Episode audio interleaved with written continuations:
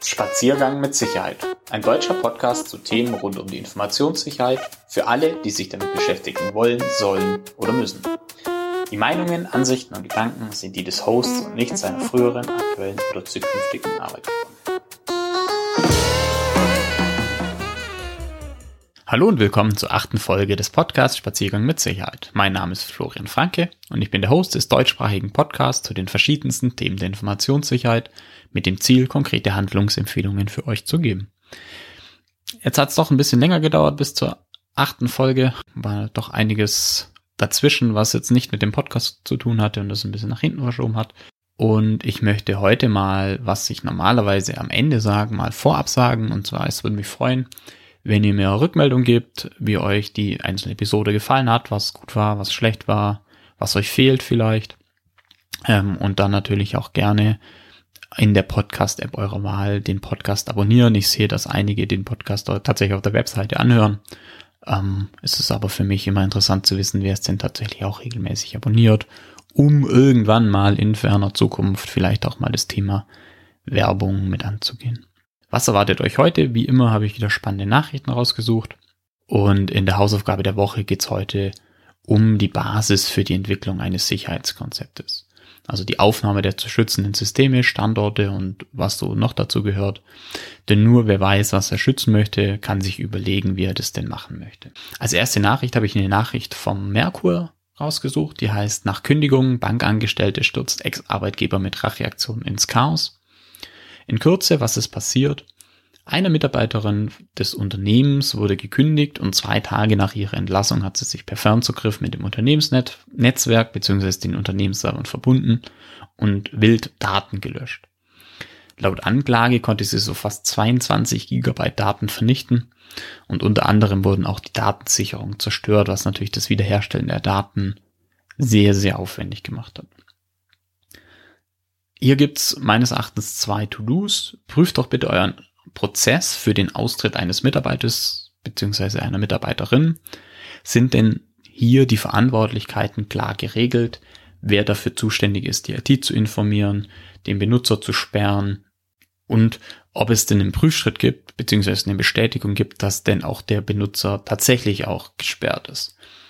Und was ich auch typischerweise in den Unternehmen sehe, ist, dass es zwar für den Windows-Account oft noch gemacht wird, aber so andere Zugänge, sei es jetzt für irgendwelche Cloud-Dienste, für das Amazon Business Konto, dass die oft vergessen wird. Also hier sollte man tatsächlich überlegen, auf welche Daten beziehungsweise auf welche Systeme hat denn die Mitarbeiterin, der Mitarbeiter Zugriff gehabt und welche Accounts muss ich denn hier zusperren. Wenn man hier eine feste Liste hat, die man durchgehen kann, umso besser. Das zweite To-Do klingt einfacher, ist aber unter Umständen aufwendiger. Und zwar ist es eine präventive Maßnahme, indem man sicherstellt, dass nur wenige Personen Zugriff auf die Datensicherung haben und diese auch nicht verändern können. Und wenn man die Frage natürlich weiter ausweitet, dann landet man bei einem kompletten Berechtigungskonzept auf Basis von Need to Know und geringsten Berechtigungen, also Least Privileges. Ich bezweifle nämlich, dass die Mitarbeiterin in dem Fall auch tatsächlich auf alle Daten Zugriff benötigt hätte, sodass über ein ordentliches Berechtigungskonzept der Schaden deutlich reduziert werden hätte können. Die zweite Nachricht geht in die gleiche Richtung, die zielt ebenfalls auf Innentäter ab. Wie Brian Krebs berichtet, versuchen Kriminelle direkt Mitarbeiter zu kontaktieren und zu fragen, ob sie denn nicht gegen einen Prozentsatz des Lösegelds eine Ransomware im Unternehmensnetzwerk ausführen möchten. Hier ist die Frage nach dem To-Do gar nicht so einfach.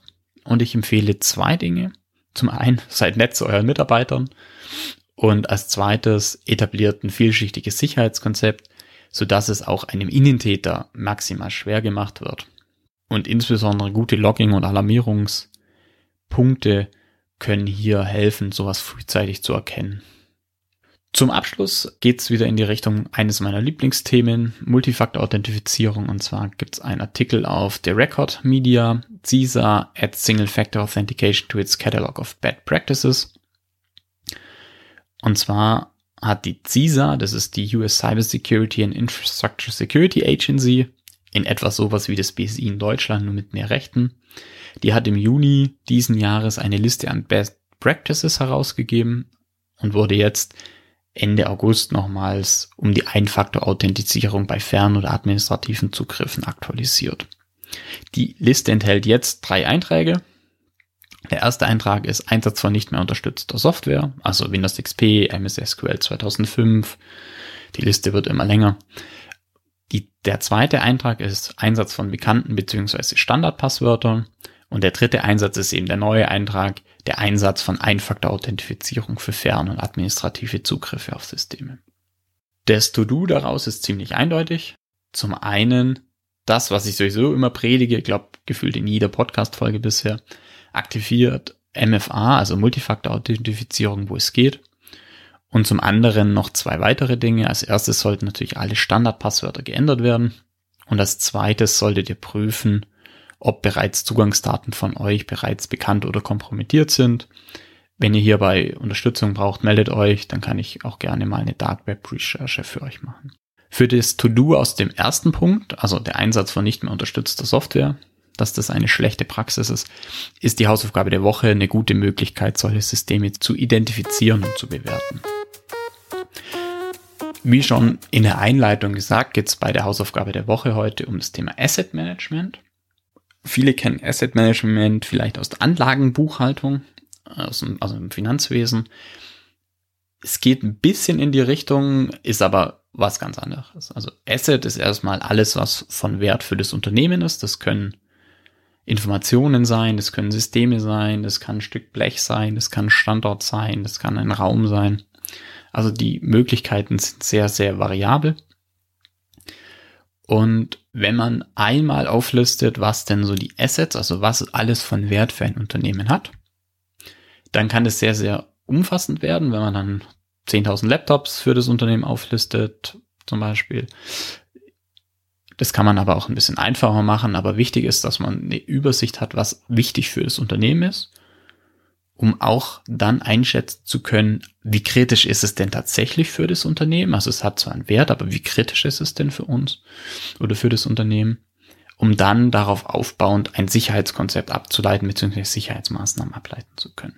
Das Thema Asset Management ist im Grunde in fast jedem Informationssicherheitsstandard enthalten. Beispielsweise in den SIS Top 18 Controls ist es die Control 1 und 2 Inventory and Control of Enterprise Assets und Inventory and Control of Software Assets. Bei der ISO 27001 ist es der A8, also im Annex die Nummer 8, wo sich mit dem Thema Asset Management beschäftigt.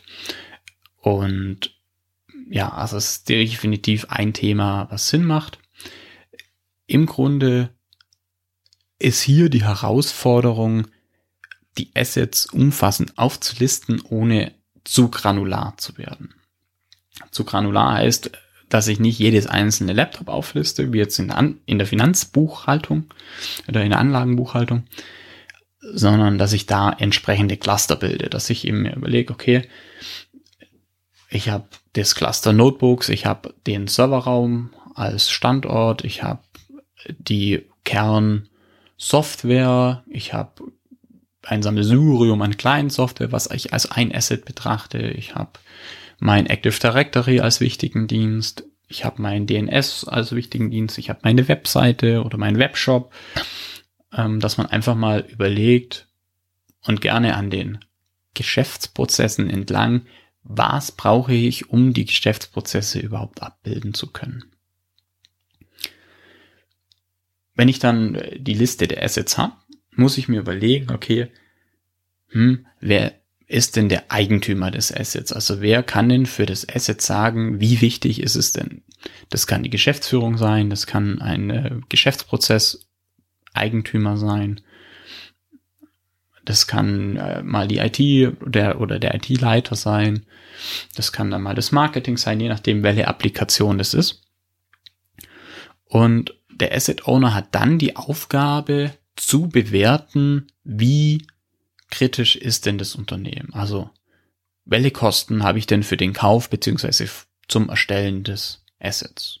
Welche Kosten habe ich denn, wenn ich es nochmal erstellen oder das Asset wiederherstellen muss? Welche Kosten habe ich für die Wartung? Welchen Wert hat es für, den, für das Unternehmen? Welchen Wert hat es für die Wettbewerber? Um so an Anreize beziehungsweise Indizien zu bekommen, welchen Schutzbedarf und welche Abhängigkeiten zu den Prozessen habe ich denn. Hier ist meine Empfehlung, dass man natürlich mit Bezug zur Informationssicherheit die drei Themen Vertraulichkeit, Integrität und Verfügbarkeit bewertet. Und ich bin Fan von qualitativen Assessments, also dass man das nicht über sagt, das ist für uns ein Schaden von 1000 Euro, sondern dass man das in Kategorien im Prinzip denkt und sich dann überlegt, okay, für Vertraulichkeit habe ich jetzt vier Stufen. Was ist für mich besonders wichtig? Oder besonders schützenswert in dem Fall und was ist für mich weniger schützenswert und das dann versuche in Worte zu fassen und auf einer Skala von 1 bis 4 durchdekliniere und es dann auch für das Thema Integrität und Verfügbarkeit mache. Wobei Integrität ja das Schwerste ist, weil es einfach das wenigsten griffigste Thema ist. Für die meisten Unternehmen, insbesondere im KMU-Bereich, lohnt es sich nicht, hier eine Software zu nutzen. Natürlich gibt es ja diverse Software am Markt wo man toolgeschütztes Ganze machen kann. Die meisten Sicherheitsabteilungen oder Informationssicherheitsabteilungen haben, arbeiten aber mit Excel. Es hat schon seinen Grund, Excel funktioniert, ist einfach, ist übersichtlich, ähm, hat natürlich auch gewisse Nebeneffekte, ist nicht revisionssicher, meines Erachtens aber vollkommen angemessen. Und da würde ich eben in dem Excel zum einen das Asset auflisten, ich würde dem Asset eine Nummer geben, ich würde dem Asset einen Owner zuweisen. Ich würde eine kurze Beschreibung des Assets durchführen. Man kann dann auch noch eine Kategorie ergänzen. Also handelt es sich um eine Software, um eine Hardware, um einen Mitarbeiter, um einen Prozess, um eine Information. Und hier kann man auch gerne in der ISO IEC 27005 ähm, nachschauen. Das sind verschiedene Kategorien auch aufgelistet und das als, als Rahmenwerk nutzen die Unterscheidung zwischen Primary und Secondary, also primären und sekundären Assets, würde ich der Einfachkeit halber erstmal weglassen. Die Idee dahinter ist, dass ich, ich habe Informationen und Prozesse, das sind meine Primary Assets, also meine primären Assets. Und die Supporting Assets oder die unterstützenden Assets, die sekundären Assets, sind die Assets, die ich benötige, um die primären Assets zu erfüllen, beziehungsweise um die Themen zu haben. Da würde ich aber bei einem ersten Erfassen der Assets gar nicht genau unterscheiden, sondern einfach alles, was von Wert ist, bewerten. Genau, also wir haben dann den Kommentaren die, die Kategorie gegebenenfalls und dann würde ich auch die Bewertung in der Excel-Tabelle eintragen und hier eben die drei verschiedenen Kategorien Vertraulichkeit, Verfügbarkeit, Integrität bewerten, um so dann auch später für ein Risikoassessment eine Basis zu haben, wo ich sehe, okay, was ist denn wie kritisch für das Unternehmen? Und wenn es dann noch wichtige Prozessabhängigkeiten gibt, kann ich das natürlich auch gleich in der Excel-Liste ergänzen.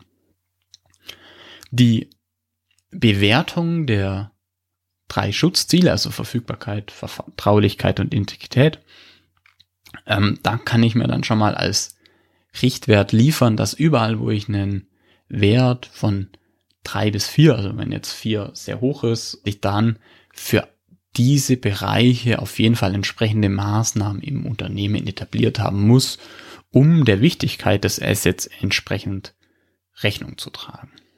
Wie man das dann sozusagen weiter spezifiziert und entsprechend die richtige Kontrolle auswählt, da gehen wir in einer der nächsten Folgen darauf ein, indem wir das Thema IT-Risikomanagement betrachten vorab, bevor man überhaupt auf die Risiken geht, macht es aber auch Sinn, erstmal zu schauen, okay, für die Assets, welche Maßnahmen habe ich denn bereits implementiert?